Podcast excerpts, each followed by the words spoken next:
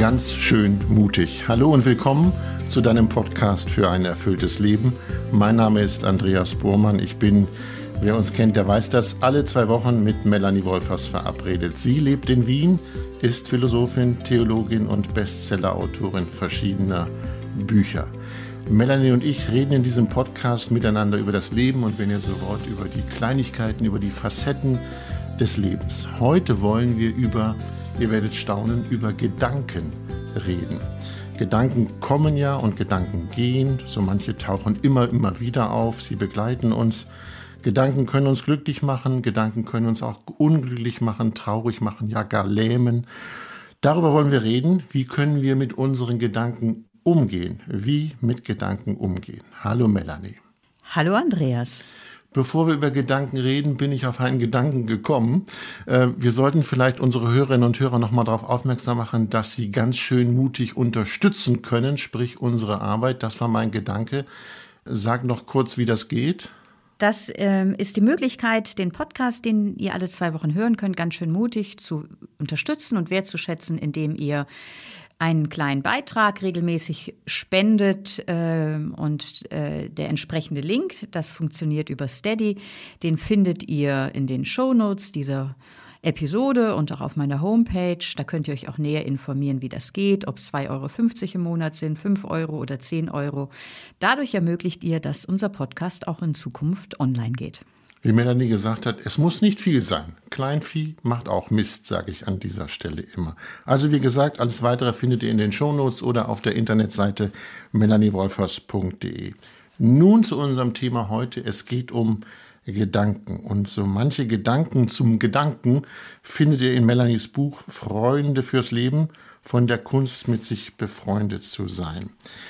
Liebe Melanie, wir produzieren jetzt einen Podcast. Welche Gedanken haben dich vor der Produktion beschäftigt? Ich habe mich natürlich inhaltlich vorbereitet.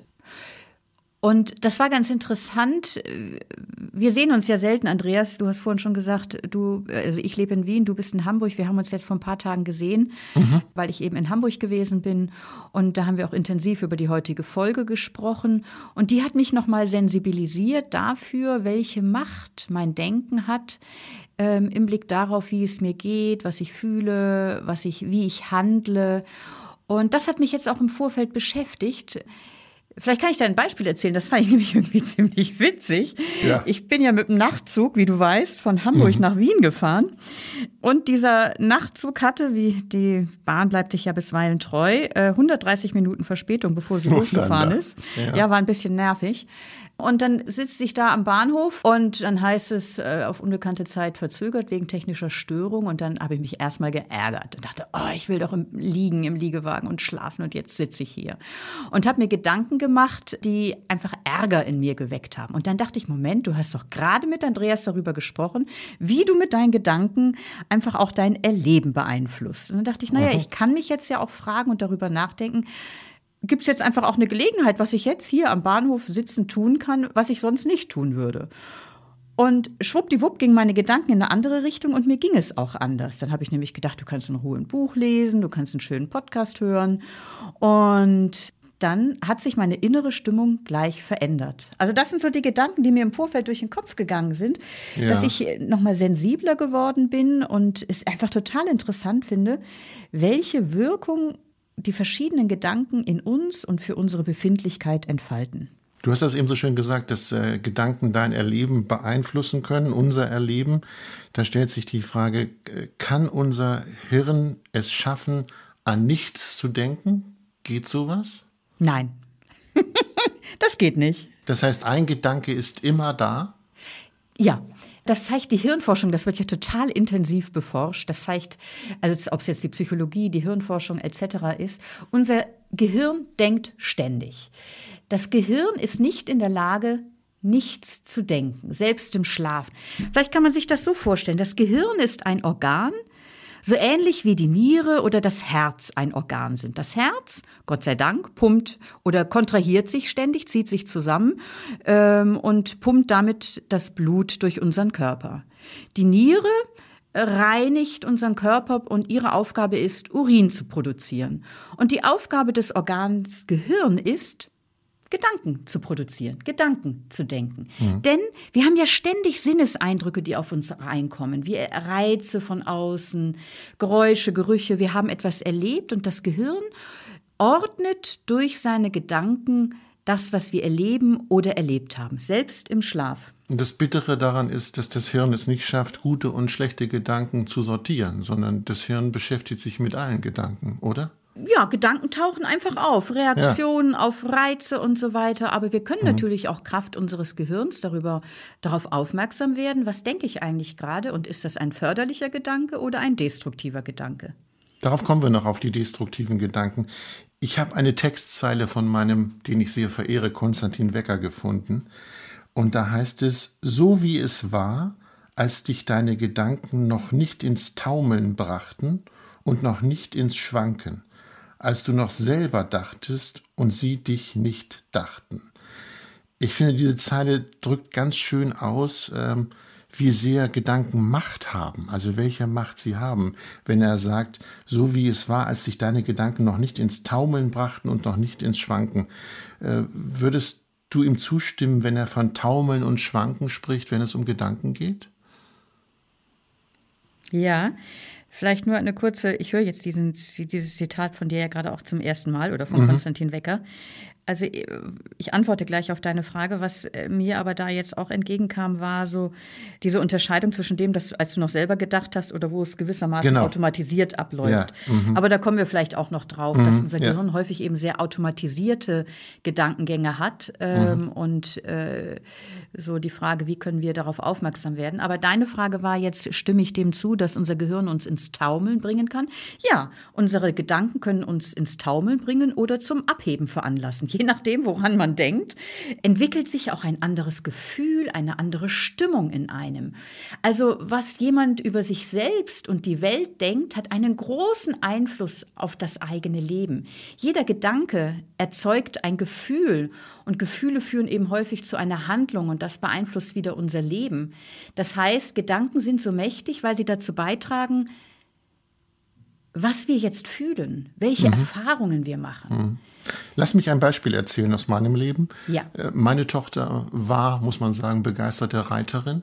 Und sie hat das erste Mal auf einem Pony gesessen und sollte alleine einen Ausflug mit dem Pony machen. Und ich sollte, wenn man so will, zu Hause bleiben.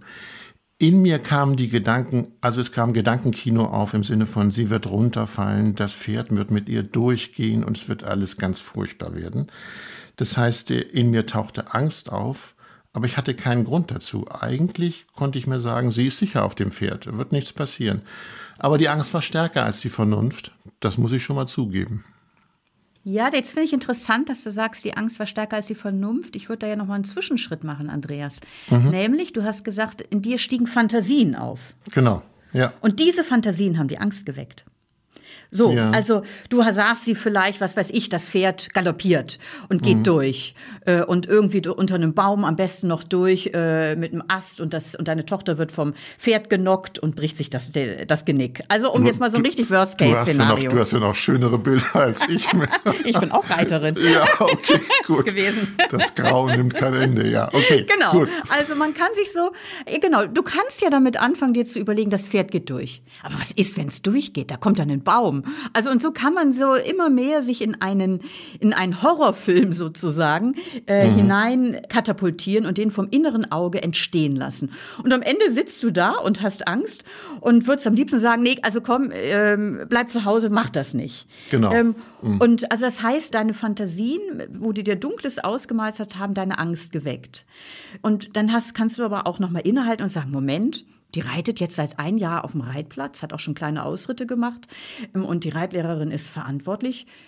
Eigentlich kann ich mir ja vorstellen, wie glücklich jetzt meine Tochter ist, wenn sie da durch den Wald reitet und die Vögel zwitschern hört und über einen weichen Waldboden galoppiert. Und schwuppdiwupp wird es etwas anderes in dir wecken. Mhm. Also die Szenarien, die du dir ausmalst, beeinflussen deinen inneren Empfindungen. Oder was ich vorhin von der Bahn erzählt habe. Ja. Das, wie ich etwas deute, beeinflusst mein inneres Empfinden, dass ich völlig genervt bin oder mhm. dass ich denke, ach, was für eine schöne Gelegenheit, ich höre mir jetzt einen schönen Podcast an. Wir können gleich mal darüber reden, ob das Gehirn wirklich in der Lage ist, zwischen schlecht und ähm, guten Gefühlen zu unterscheiden. Vorher würde ich es gerne mal positiv wenden. Wir sind hier Sehr immer schön. nur beim, beim Stürzen, beim Stürzen vom Pferd. Äh, es gibt ja auch Gedanken, die einen glücklich machen oder die einen euphorisch werden lassen, wenn ich mir überlege, dass ich bald in den Urlaub fahren werde, an das wunderbare Mittelmeer dann tauchen Gedanken auf wie, ja, ah, das wird schön. Also der gedankenfrei am Strand liegen und so weiter. Das heißt, Gedanken können auch dafür sorgen, dass wir euphorisch werden, um das nochmal zu sagen. Selbstverständlich. Gedanken können Vorfreude wecken eine Erinnerung, also so wie du, wenn du denkst, oh, bald fahre ich in Urlaub ans Mittelmeer und schon fühlst du dich körperlich irgendwie entspannt, Vor Freude und Entspannung steigen in dir auf, Vorfreude. Genauso äh, ist auch eine gute Kultur der Erinnerung, wenn du an irgendwas denkst, wofür du dankbar bist oder aufmerksam bist darauf, dass du heute ein leckeres Brötchen zum Frühstück hattest, kann dich das äh, zufrieden sein lassen. Also Gedanken wecken Gefühle, und zwar angenehme und unangenehme Gefühle. Welche Rolle spielt das Hirn? Du hast vorhin gesagt, äh, das ist nicht automatisiert. Ist das Hirn in der Lage zu sagen, pass auf, Andreas, äh, nimm die Glücksgedanken, Charlotte kann reiten, die wird nicht stürzen? Oder ist das Hirn so strukturiert, dass eher die negativen Gedanken kommen, oh, die wird vom Pferd fallen und dann wird es ganz schlimm?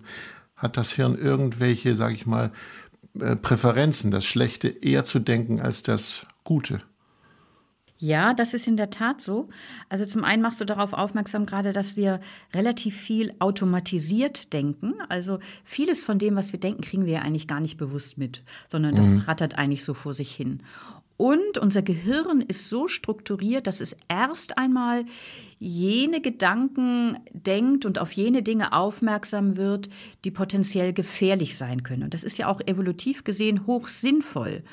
Wenn man, ich habe das glaube ich eh schon mal in einer anderen Podcast-Folge auch gebracht, also wenn man sich so vorstellt, unsere Vorfahren, die, die irgendwie durch den Urwald gehirscht sind oder durch die Savanne gehirscht sind und da weh, wackelt ein Strauch, jene, die, die dachten, da sitzt irgendwie ein gefährliches äh, Tier in dem Strauch und äh, dann Angst bekommen haben und weggerannt haben, hatten höhere Überlebenschancen als die, die dachten, na, das ist nur der Abendwind äh, und weiter entlang spazieren gegangen sind, weil möglicherweise saß bei einem von fünfmal tatsächlich tatsächlich ein Tiger drin und die wurden dann gefressen.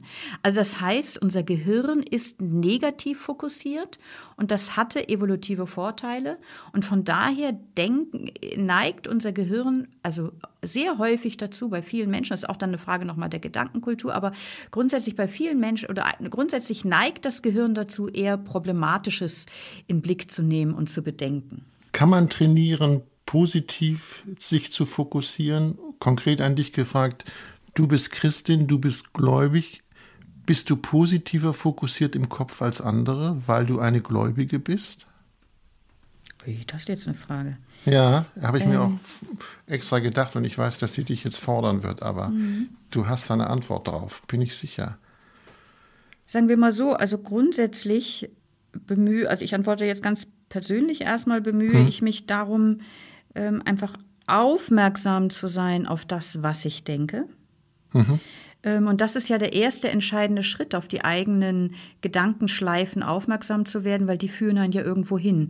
Und erst wenn ich sie wahrnehme, kann ich mich fragen, sind das eigentlich konstruktive, aufbauende Gedanken und Vorstellungen oder verstärken sie meine Angst, mein Misstrauen, mein Egoismus, meine Wut? Mhm. Ähm, und das ist so der erste Schritt, der jetzt noch nicht primär etwas mit mir als Glaubende zu tun hat, sondern mit einer Haltung der Aufmerksamkeit und Wachheit mir selbst gegenüber. Dazu würde ich später nochmal kommen, ja. was man da tut. Aber meine Aber Frage deine Frage war ja noch war ein ja, Stück weiterführend. Ja, ob, genau. Ob, ob, du, ob, sagen wir mal, ich sag's, ich formuliere jetzt mal allgemein, ob Glaube dazu dienen kann, positiver zu denken, positivere Gedanken zu haben. Genau, das ist jetzt eben der zweite Punkt, auf den ich noch antworten wollte. Also der Glaube an einen, an das göttliche Leben in jedem Menschen, an den göttlichen Funken in jedem Menschen. Der Glaube daran, dass mein Leben und das Leben eines jeden Menschen und die Welt als Ganze einen guten Grund hat und ich im letzten getragen bin, stärkt natürlich mein Vertrauen ähm, und ermutigt mich, positiven, äh, heilenden Gedanken und Vorstellungen mehr Raum zu geben, weil ich glaube, ja, im letzten ist das Leben, ist mein Leben und ist alles nochmal aufgehoben in einem göttlichen Grund. Und das fördert eine positive, zugewandte, offene Denkweise und Haltung. Ja, von daher glaube ich, dass das eine, ein, eine Frucht, und das ist sogar im christlichen Glauben ein ganz wesentliches Unterscheidungskriterium, weil natürlich gibt es auch in mir Ängste und egoistische Gedanken und äh, Gedanken, die destruktiv sind, wo ich erstmal beim anderen immer nur das Negative sehe. Und dann wird man ja immer findiger, ne? wenn man so eine Hermeneutik mhm. des Verdachts hat. Wenn man denkt, die meint es mhm. bestimmt nicht gut mit einem, dann findet man auch tausend Beweise dafür, mhm. äh, dass es äh, die Mitschwester oder der Ehepartner nicht gut mit einem meint. Und ähm, der, der christliche Glaube, das ist eine ganz wichtige Tradition, nennt sich so, also so eine Unterscheidungstradition. Welche Gedanken dienen dem Leben, dienen meinem Leben und dienen einem guten Miteinander? Und wo das passiert, da passiert etwas von, äh, von dem, was Jesus äh, Gottes neue Welt nennt. Da passiert Göttliches. Ich habe vor der Sendung darüber nachgedacht, wenn ich Gedanken habe, wo finden die eigentlich statt, also in meinen Gedanken. Und ich habe mich dabei ertappt, dass viele Gedanken entweder rückwärts gewandt sind, im Sinne von daran erinnere ich mich, das war so, das wird so und so weiter, oder aber ich, sie sind in der Zukunft die Gedanken, das werde ich tun, das werde ich machen, das mhm. werde ich. Äh, äh, sind wir immer nur entweder rückwärtsblickend oder vorwärtsblickend? Also ich würde das jetzt erstmal sehr positiv würdigen. Das ja. klang so ein ganz bisschen so, oh, sind wir immer nur vorwärts oder rückwärts und nicht in der Gegenwart, kann man gleich sozusagen mithören. Mhm. Also erstmal ist das ja ein Kennzeichen des Menschen, dass wir, ich glaube Nietzsche sagt einmal, wir sind nicht an den Pflock des Augenblicks gebunden. Wir sind mhm. also nicht nur an das Jetzt gebunden, sondern wir können Zukunftsvorstellungen entwickeln. Und das ist ja wichtig, um zu planen. Also angefangen von dem, wenn wir im Frühjahr Getreide haben wollen, ist es wichtig, im Herbst Getreide zu sehen, Wintergetreide, damit wir es im Frühjahr ernten können. Also die Fähigkeit, in die Zukunft zu denken, zu planen, ähm, ist ein ganz wesentliches Kennzeichen des Menschen. Und ebenso in die Vergangenheit zurückzudenken. Also erst einmal eben mit den Gedanken in der Vergangenheit und Zukunft zu sein, hat seine Berechtigung, ist ganz, ganz wichtig. Aber es kann natürlich auch problematisch werden, wenn wir tendenziell nur in der Vergangenheit oder Zukunft sind und wenig im Augenblick. Und vor allen Dingen wird es dann problematisch, ähm, wenn ich primär um Negatives und Schwieriges kreise, wenn ich immer wieder innerlich um eine Verletzung kreise, die, die mir passiert ist und gar nicht mitkriege, dass ich jetzt gerade eigentlich mit netten Menschen zusammen bin. Ja. Äh, oder, oder, wenn ich denke, ja. ähm, oh Mensch, bald kommt bestimmt der Winter und dann ist es wieder so nass und grau in genau. Hamburg und ätzend. Und ja. dabei ist es gerade eigentlich ziemlich schön. Mhm. In deinem Buch Freunde fürs Leben von der Kunst mit sich selbst befreundet zu sein, sprichst du von vier Strategien, wie du dich durch deine Gedanken unglücklich machen kannst. Genau. Also den ersten Gedanken, den konnte ich noch nachvollziehen, den kenne ich selber. Da schreibst du, wir leiden, weil wir nicht haben, was wir haben wollen. Genau. Kannst du ein Beispiel bringen, wo du das hier kennst? Ja, es gibt, äh, Leiden ist vielleicht ein, ein, ein sehr heftiges Wort, aber äh, wenn ich etwas nicht habe, zum Beispiel habe ich nicht die Möglichkeit, mir ein Haus zu kaufen, dann denke ich mir, das ist nicht schön, das ist Mist. Ob ich dann leide, ist vielleicht ein bisschen heftig, aber ich finde es ich hätte es gern. Ne? Und das betrübt mich, dass, es, dass ich es nicht habe. Nun ist Haus sehr groß gegriffen. Manchmal können auch Kleinigkeiten sein, wo ich denke, das hätte ich gern, aber mein innerer Finanzminister lässt das nicht zu. Also genau, kann ich es nicht haben. Ne? Total typisches Beispiel. Frage ja. von, von Besitz, von Finanzen oder auch von ja. Eigenschaften. Man wäre gerne irgendwie fröhlicher, aber ist eher ein, ein gedämpfterer Mensch ja. oder umgekehrt. Du sprichst mhm. ja von vier Strategien. Die zweite ist, wir leiden, weil wir etwas äh, haben, was wir nicht wollen. Was verstehst du darunter? Ja, also ich denke, es gibt ja vieles im Leben, das man lieber gar nicht hätte oder zumindest gerne anders hätte. Also zum Beispiel, oh, da sitzt in deinem äh, im Arbeitsbereich, in deinem Unternehmen, hast einen Kollegen, der dir echt auf den Keks geht. Und den willst du echt eigentlich nicht als Kollegen haben und denkst, oh, wenn der wenigstens, wenn der kündigen würde oder wenigstens in einem anderen Büro säße, aber der quatscht mir ja ein Öhrchen an. Also da habe ich einen Kollegen, der, der einfach, den ich echt gerne nicht hätte oder zumindest woanders hätte. Oder, was weiß ich, das Thema Altern. Oh, das erste graue Haar oder jetzt sind alle Haare grau und schon mhm. beginnt die Abwärtsspirale am Morgen beim Blick in den Spiegel. Also ich habe etwas, was ich nicht haben möchte oder ja. Charaktereigenschaften, die mir nicht gefallen. Mhm. Also das ist eine zweite Strategie, wie wir zielsicher uns unglücklich machen können oder uns den Tag vermiesen können. Die ersten zwei Strategien, also ich leide, weil ich etwas nicht haben, was ich haben will. Und ich leide, weil ich etwas habe, was ich nicht haben will. Bei beiden Punkten vergleichen wir da die Realität mit unseren Vorstellungen, mit unseren Idealbildern. Ähm, also wir vergleichen ist und soll. Und das ist ja auch was Normales und Wichtiges. Also ist und soll zu vergleichen. Ähm, aber wenn ich mich der Realität verweigere und auf Teufel komm raus, mich an Vorstellungen klammere, wie denn mein Kollegenkreis im Büro aussehen soll, wie mein Ehepartner aussehen soll, wie das Wetter sein soll oder wie ich doch eigentlich sein sollte, dann kann das Leben nur verlieren. Dann kann ich nur verlieren. Das heißt, wenn wir unsere Erwartungen und Vorstellungen wirken bisweilen wie eine dunkel getönte Brille, mit der ich auf die Realität schaue und dadurch trübe ich die Realität ein und überziehe sie mit einem Negativschleier. Mhm. Und dadurch werde ich durch mein Kopfkino zur Urheberin ja, von, von einer un, unschönen Geschichte. Ich vermiese mhm. mir den Tag. Ja, du hast ja geschrieben, vier Strategien, wie du dich durch deine Gedanken unglücklich machen kannst. Zwei haben wir besprochen. Die dritte, muss ich gestehen, Melanie, musste ich zweimal lesen. wir Und die leiden, vierte wahrscheinlich dreimal ja, lesen. Die, die drei, da komme ich noch zu. Da bin ich fast gescheitert.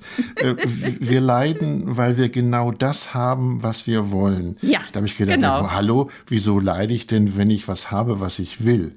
Ja, ja, ja, aber es stimmt total. Also meines Erachtens nach. Ich möchte das mal an einem Beispiel verdeutlichen. Ich meine, ich habe nicht gelitten, aber sowas wäre ja möglich gewesen. Ich, wir sehen uns einmal im Jahr, Andreas. Und das ist ja. echt richtig nett. Wir haben uns ja. jetzt vor drei Tagen in Hamburg gesehen, haben da gesessen, es war wunderschön und so. Und ich hätte mir den Nachmittag auch irgendwie zwischendurch vermiesen können, dass ich denke, boah, und wahrscheinlich sehen wir uns erst in einem Jahr wieder, ist ja total schade. Ja, oder du musst zwei Stunden auf den Zug warten. Oder ja, und das auch, auch noch, genau. Oder ein Fest mit Freunden.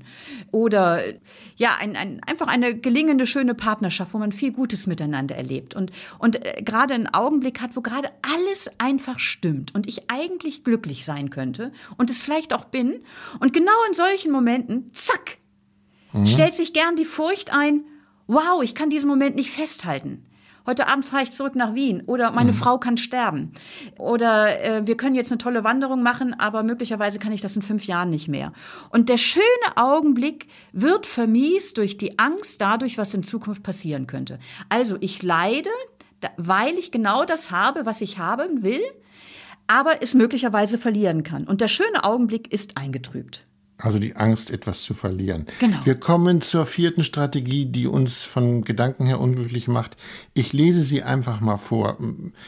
Liebe Hörerinnen und Hörer, nicht erschrecken, wir werden es klären. Da steht geschrieben, wir leiden, weil wir nicht haben, was wir auch unter keinen Umständen haben wollen. Also wir leiden, weil wir nicht haben, was wir auch unter keinen Umständen haben wollen. Melanie, dieser Satz ist eine Herausforderung. Ja, aber ich finde ihn richtig und diese vier Punkte grundsätzlich helfen mir total in meinem Leben und auch in der Begleitung von Menschen, so auf Strategien aufmerksam zu werden, wie wir uns äh, die Stimmung vermiesen. Okay, ich leide, weil ich nicht habe, was ich auch unter keinen Umständen haben will. Was ist damit gemeint? Also, eine Bekannte von mir, die macht Triathlon. Also schwimmt und macht das auch bei, bei Turnieren und so weiter. Schwimmt, fährt Rad und joggt. Und hat da extrem große Freude dran, dass sie ohne Beschwerden das alles auch bewältigt. Und manchmal durchzuckt sie dann, vor allen Dingen, weil wenn es so im linken Knie ein ganz bisschen zieht, durchzuckt sie der Gedanke, oh shit, ich vermute, dass bald meine Knie nicht mehr mitspielen werden. Und das vermiest einem zunehmend die Freude am Training. Ein Training, das man eigentlich gerade beschwerdefrei und voller Freude absolvieren könnte. Oder ein anderes Beispiel. Ich pilgere jedes Jahr nach Assisi. In einer Woche geht's los, zum 15. Mal mit jungen Erwachsenen. Und manchmal durchzuckt mich dann, und dann ist es wunderschön. Es ist wirklich ein tolles Erlebnis. Und manchmal durchzuckt mich dann der Gedanke, Mensch, wer weiß, ob du das nächstes Jahr gesundheitlich noch kannst. Ah, ja. Mit Isomatte und Rucksack. Ich leide also, oder, oder na, leiden ist natürlich zu viel gesagt, das ist ja natürlich auch pointiert beschrieben, aber mhm. ich verdüstere meine Stimmung und den schönen Augenblick, den ich gerade erlebe, und ich gehe ja gerade mit den jungen Leuten durch die umbrischen Berge, ich trübe meinen glücklichen Augenblick dadurch ein, dass ich unter keinen Umständen etwas haben will, was ich jetzt ja gerade auch nicht habe, denn ich kann ja gut gehen, ich habe keine Knieprobleme und kann den Rucksack samt Isomatte und Schlafsack tragen. Und also, hier, ja. äh, Entschuldigung, dass ich dich da unterbreche, also jetzt ja. hier ist so der Punkt, vorhin habe ich ja gesagt, wir vergleichen bei den ersten zwei Punkten die Realität mit unseren Erwartungen und Vorstellungen und trüben dadurch die, äh, unser Erleben mit einer dunklen Brille ein. Hier ist es die Angst vor der Zukunft, dass die Zukunft irgendwas äh, mit sich bringen könnte, was ich nicht möchte. Mhm. Also eben das, also bei dem ersten, ich leide, weil ich genau das habe, was ich will. Ich bin mit meiner Frau zusammen, aber sie könnte ja sterben. Die Angst davor, dass etwas passiert, was ich nicht im Griff habe oder dass mir etwas widerfährt, was ich jetzt nicht habe, was aber ich auch unter keinen Umständen haben will, dass mir meine Gesundheit es nicht mehr erlaubt zu pilgern. Das heißt, tiefer liegend ist es so die Angst, dass ich selbst, dass ich die Menschen, die ich liebe, die Dinge, die ich gerne tue oder aufgebaut habe, vergänglich sind. Und solche Zukunftsszenarien können mein Jetzt in Beschlag nehmen. Sie rauben mir das Glück der Gegenwart, indem ich voll Sorge in die Zukunft schaue. Genauer gesagt, ich raube mir ja, durch genau. meine Zukunftsszenarien die Schönheit des Augenblicks. Und das ist ja an sich schon wenig sinnvoll und oft entpuppen sich diese Ängste ja auch noch als Hirngespinste. Das ist dann doch doppelt blöd. Aber sich mit diesen vier Strategien zu beschäftigen, ist sehr erhellend. Das muss ich mal selber zugeben. Das habe ich auch dann so gelesen, habe gedacht, ja, das kenne ich, das kenne ich, das kenne ich. Mit der vierten hatte ich ein bisschen ein Problem. Wenn ihr das nochmal nachlesen wollt in dem Buch Freunde fürs Leben, da findet ihr auch ein Zitat von Mark Twain, was mir hervorragend gefallen hat. Ja. Ich habe einige schreckliche Dinge in meinem Leben durchgemacht. Und manche sind tatsächlich passiert. Ich habe einige schreckliche Dinge in meinem Leben durchgemacht und manche sind tatsächlich passiert. Ist doch wunderbar, oder? Das ist wunderbar. Jeder kann dazu sich seine Gedanken machen. Melanie, was tun äh, mit unseren Gedanken? Kann man mit Gedanken eigentlich in irgendeiner Weise umgehen? Selbstverständlich. Darüber reden wir ja. Ja, aber wie denn? Ja, also der erste entscheidende Schritt ist, ähm, auf unsere Gedanken aufmerksam zu werden. Weil ich habe ja vorhin gesagt, vieles passiert so automatisiert und deswegen ist es auch gar nicht so leicht, einen Zugang zu finden zu den Gedankenschleifen und Denkstrategien. Aber in dem Moment, wo mir zum Beispiel bewusst wird, ich tauche jetzt in ein ängstigendes Gedankenkarussell ein äh, oder in ein Karussell, äh, wo ich mir immer, wo ich mich immer mehr in Ärger und Wut hineinmanövriere, in dem Moment, wo ich dadurch aufmerksam werde, habe ich die Möglichkeit, damit umzugehen und mich zu fragen, okay, will ich die Gedanken jetzt weiter ausbauen oder wende ich mich anderem zu? Also der erste entscheidende Schritt für eine gute Gedankenkultur ist das Wachwerden oder heute redet man von der Achtsamkeit, die Achtsamkeit auf das, was ich denke. Denn erst das eröffnet mir die Wahlmöglichkeit, meine Gedanken bewusst auch in eine Richtung zu lenken und von wo abzuziehen. Ich habe überlegt, ob ich jeden Gedanken, du sprichst von wahrnehmen, ob ich eigentlich jeden Gedanken fassen kann oder ob es Gedanken gibt, die mich beherrschen, aber ich kann sie inhaltlich nicht fassen. Das verstehe so? ich nicht. Wie meinst du das? Gut, dann meine ich wahrscheinlich eher ein Gefühl und nicht Gedanken.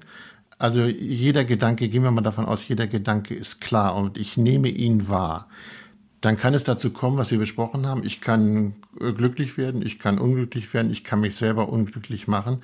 Aber wenn ich ihn wahrgenommen habe, kann ich ihn denn, ich sag's mal, betäuben, verdrängen, Glas Wein trinken? Okay, das ist jetzt die spannende Frage. Der erste Schritt ist das Wahrnehmen und dann das die zweite Sache, was machst du denn damit, wenn genau. du auf deine Gedankenschleifen aufmerksam wirst? Vielleicht, also, will ich ihn gar, ich, vielleicht will ich ihn gar nicht wahrnehmen, weil ich ihn, ich finde ja. ihn, ich, ich find ihn blöd. Ja, ja, ja, genau. Und das ist ihn, also zu gucken, äh, kann man bekämpfen, kann man sie betäuben und so weiter. Natürlich kann man Gedanken betäuben und ich glaube, das tun wir alle naselang. Also was weiß ich, wenn wir, und das macht jeder und das ist jetzt auch grundsätzlich, glaube ich, nicht unbedingt eine Katastrophe. Also was weiß ich, ich kann Erinnerungen, die mich leidend machen, also da taucht irgendwie eine Erinnerung oder was, dass, dass mein Mann mich verlassen hat und das taucht und poppt und poppt wieder auf. Mhm. Und sobald ich das merke, kann sein, ah, ich greife zum Handy und schaue, was die neuesten Insta-Nachrichten sind oder äh, trinken Glas Wein. Also man kann äh, Gedanken äh, verdrängen und betäuben. Und ich glaube, das tun wir alle naselang. Problematisch wird es, wenn das zur Dauereinrichtung wird. Denn die Gedanken sind ja da und entfalten ihre Wirkung.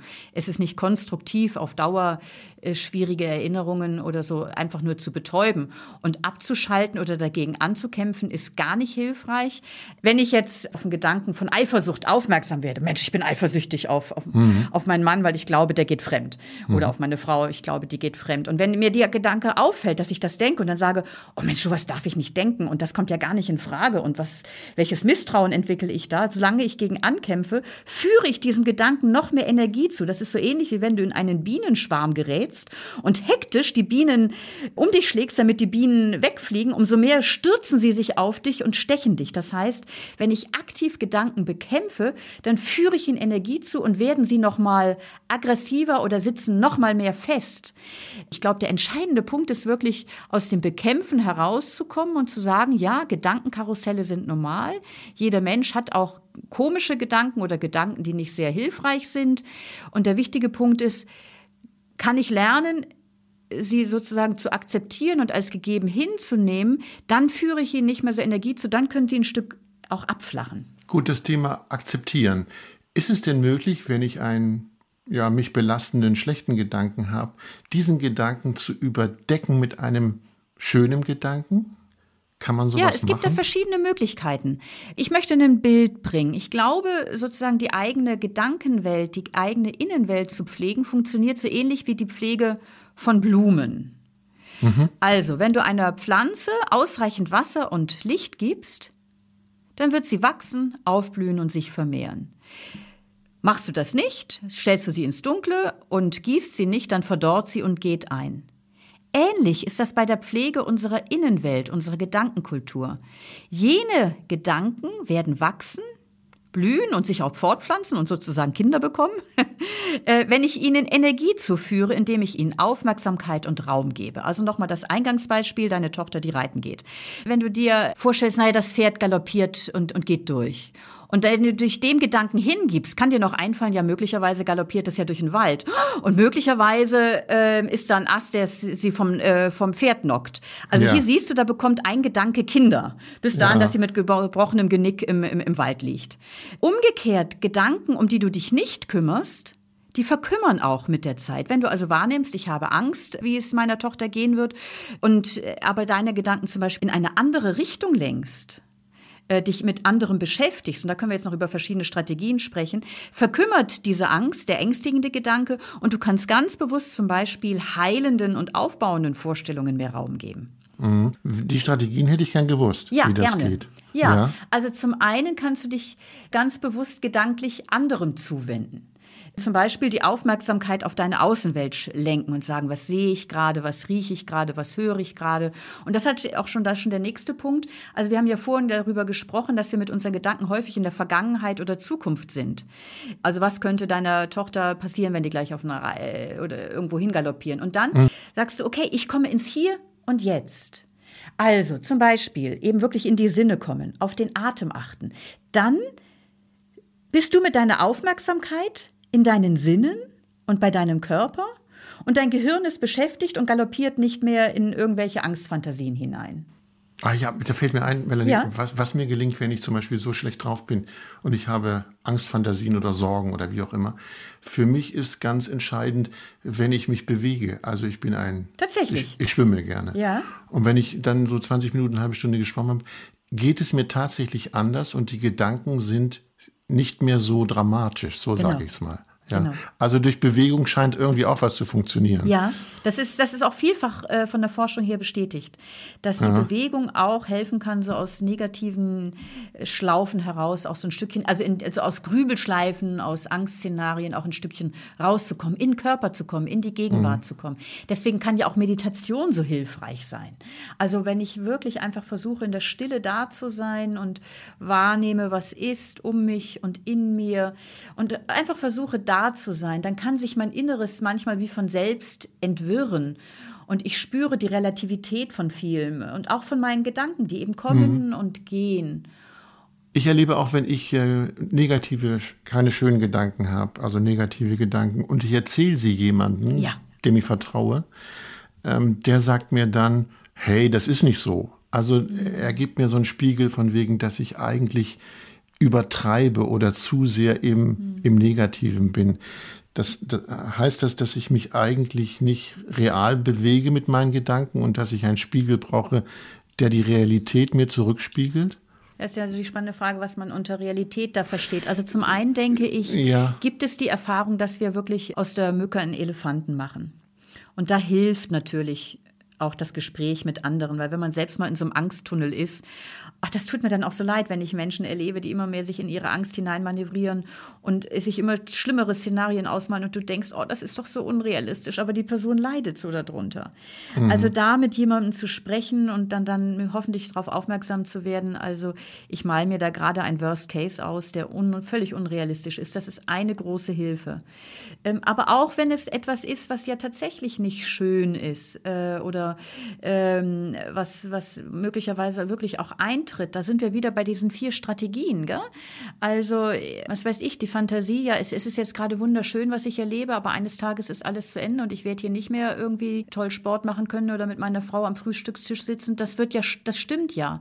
Und trotzdem hilft es nicht, sich da oder ist es einfach schade, sich durch solche Gedanken die Schönheit des Augenblicks rauben zu lassen. Und auch das kann natürlich, wenn man darüber spricht oder wenn man seine Gedanken mal niederschreibt und mhm. merkt, wo, wo die Gedanken häufig hingehen, und welche Wirkung sie entfalten, kann man sich fragen, ja, ist es eigentlich hilfreich, dass ich ähm, Dinge, die tatsächlich mal eintreffen werden, äh, aber ihnen jetzt so einen Raum gebe, dass sie mir das Glück des Augenblicks rauben. Mhm. Da wird nochmal deutlich, dass, dass unsere Gedankenkultur ganz wesentlich auch eine Frage der Achtsamkeit und der Entscheidung ist. Also ich kann mich immer wieder neu fragen, welchen Vorstellungen und Erwartungen will ich Raum geben. Also nochmal das Bild der Pflanze. Welche Gedanken, welche Vorstellungen und welche Erwartungen ans Leben will ich gießen und welche lasse ich auch gewissermaßen verkümmern?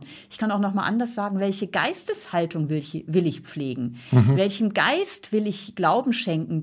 Dem, das, äh, dem Geist des Misstrauens, der Anklage oder der völlig unrealistischen Ideale oder auch dem Geist der Angst? Oder mehr den Gedanken und Vorstellungen die Milde, der Milde, der Güte, der Verbundenheit mit anderen, der Hoffnung. Und mhm. das ist wirklich eine Frage, die, vor der wir jeden Tag und jeden Augenblick irgendwie immer wieder neu stehen. Welchen Gedanken schenke ich mehr Glauben, die ich in mir denke? Ich teile jetzt meinen Gedanken, mit denen ich gerade habe. Wir ja. sind heute etwas länger als sonst, aber das macht nichts, weil es ist ja hochinteressant. Und ich will noch für Länge sorgen, weil du hast einen Satz gesagt, die, die Schönheit des Augenblickes wahrnehmen. Mhm. Ich ertappe mich dabei, dass das manchmal viel zu kurz kommt. Ja. Also dass man ein, dass man es eigentlich trainieren muss, diesen Augenblick wahrzunehmen und zu sagen, das ist jetzt wunderbar. Mhm. Das ist nicht selbstverständlich, ne? Nein, und das gehört ganz wesentlich eben auch zu einer guten Gedankenkultur. Wir haben ja vorhin gesagt, unsere Gedanken, unser Gehirn denkt ständig von selbst und häufig ist es in der Vergangenheit und in der Zukunft. Mhm. Und bewusst in die Gegenwart zu kommen, das ist ja auch die ganze Achtsamkeitskultur, aber das ist auch genauso in den ganzen großen spirituellen Traditionen, äh, in die Gegenwart hineinzukommen. Martin Buber hat ein, das ist ein Religionsphilosoph, hat einmal gesagt, finde ich sehr, sehr schön. Die Gegenwart ist das Gewand Gottes. Die Gegenwart ist das Gewand Gottes. Dort, wo ich in die Gegenwart komme, komme ich mit dem Göttlichen in Berührung, mit dem Göttlichen in mir, mit dem Göttlichen im Gegenüber, mit dem Göttlichen in der Welt. Und deswegen ist es so gut, immer wieder sich zu bemühen, ins Hier und Jetzt zu kommen, weil dann kann ich in der Tiefe mit etwas in Berührung kommen, was, was nähert, was Freude weckt. Mein Gedanke ist jetzt mit Martin Buber aufzuhören, aber den Gedanken lasse ich nicht zu, weil ich habe doch noch eine Frage an Melanie, nämlich die Frage, wenn wir diesen Podcast jetzt abschließen und du schaltest deinen Rechner aus und wir sehen einander nicht mehr und es ist fertig, mit welchen Gedanken ja gehst du dann aus diesem Podcast heraus, aus so einer Produktion? ich glaube, also ich denke drüber nach, was gelaufen ist, mhm. ob Gedanken, die mir wichtig waren, ob ich sie in einer Art und Weise rübergebracht habe aus meiner Sicht, womit ich, äh, wo ich sage, ja, da ist, glaube ich, was auf den Punkt gekommen. Ähm, also ich, ich denke über sozusagen über die Qualität nach und über das Überraschende im Gespräch. Mhm. Und all das wird Gefühle in mir wecken. Und ich glaube, ich, es weckt heute in mir Gefühle der Dankbarkeit und Zufriedenheit. Ich kann dir sagen, äh, ja, ich, ich gehe natürlich auch mit dem Gedanken raus, habe ich das, was Melanie zu erzählen hat, habe ich ihr genug äh, ja, Doppelpunkte, Fragezeichen gegeben, um das alles zu erzählen und zu erläutern. Und aus meiner Sicht ist das gelungen. Äh, wer anderer Meinung ist, kann uns ja gern schreiben. Ich sage gleich die Adresse, wenn er andere Gedanken hat. Melanie, aber jetzt mal ein Punkt. Einverstanden? Ja. Gut. Vielen Dank. Ich danke dir. Danke tschüss, dir, mach's gut Andreas. nach Wien. Tschüss. Ja, tschüss. Ganz schön mutig, hört ihr wieder in zwei Wochen. Mehr Gedanken zum Thema Gedanken könnt ihr nachlesen in dem Buch von Melanie Wolfers. Es heißt Freunde fürs Leben, von der Kunst mit sich selbst befreundet zu sein. Freunde fürs Leben genügt in der Buchhandlung, hilft man euch. Wollt ihr keine Folge verpassen, dann abonniert doch einfach den Podcast in einer App eurer Wahl. Wir freuen uns, damit komme ich jetzt zur Adresse über Lob, Kritik und viele, viele Sternchen. Das ist die simpelste Methode, uns zu kritisieren. Schöner ist es, wenn ihr uns schreibt. Dann schreibt an podcast.melaniewolfers.de, also podcast.melaniewolfers.de. Schreibt uns, da sind wir beim Thema eure Gedanken. Informationen zu Melanie und ihren Büchern findet ihr auf der Website melaniewolfers.de, außerdem natürlich bei Facebook und Instagram. All diese Links und Infos in den Shownotes dieser Episode. So viele Gedanken für heute. In zwei Wochen machen wir uns wieder Gedanken, dann heißt es ganz schön mutig. Bis dahin, macht es gut.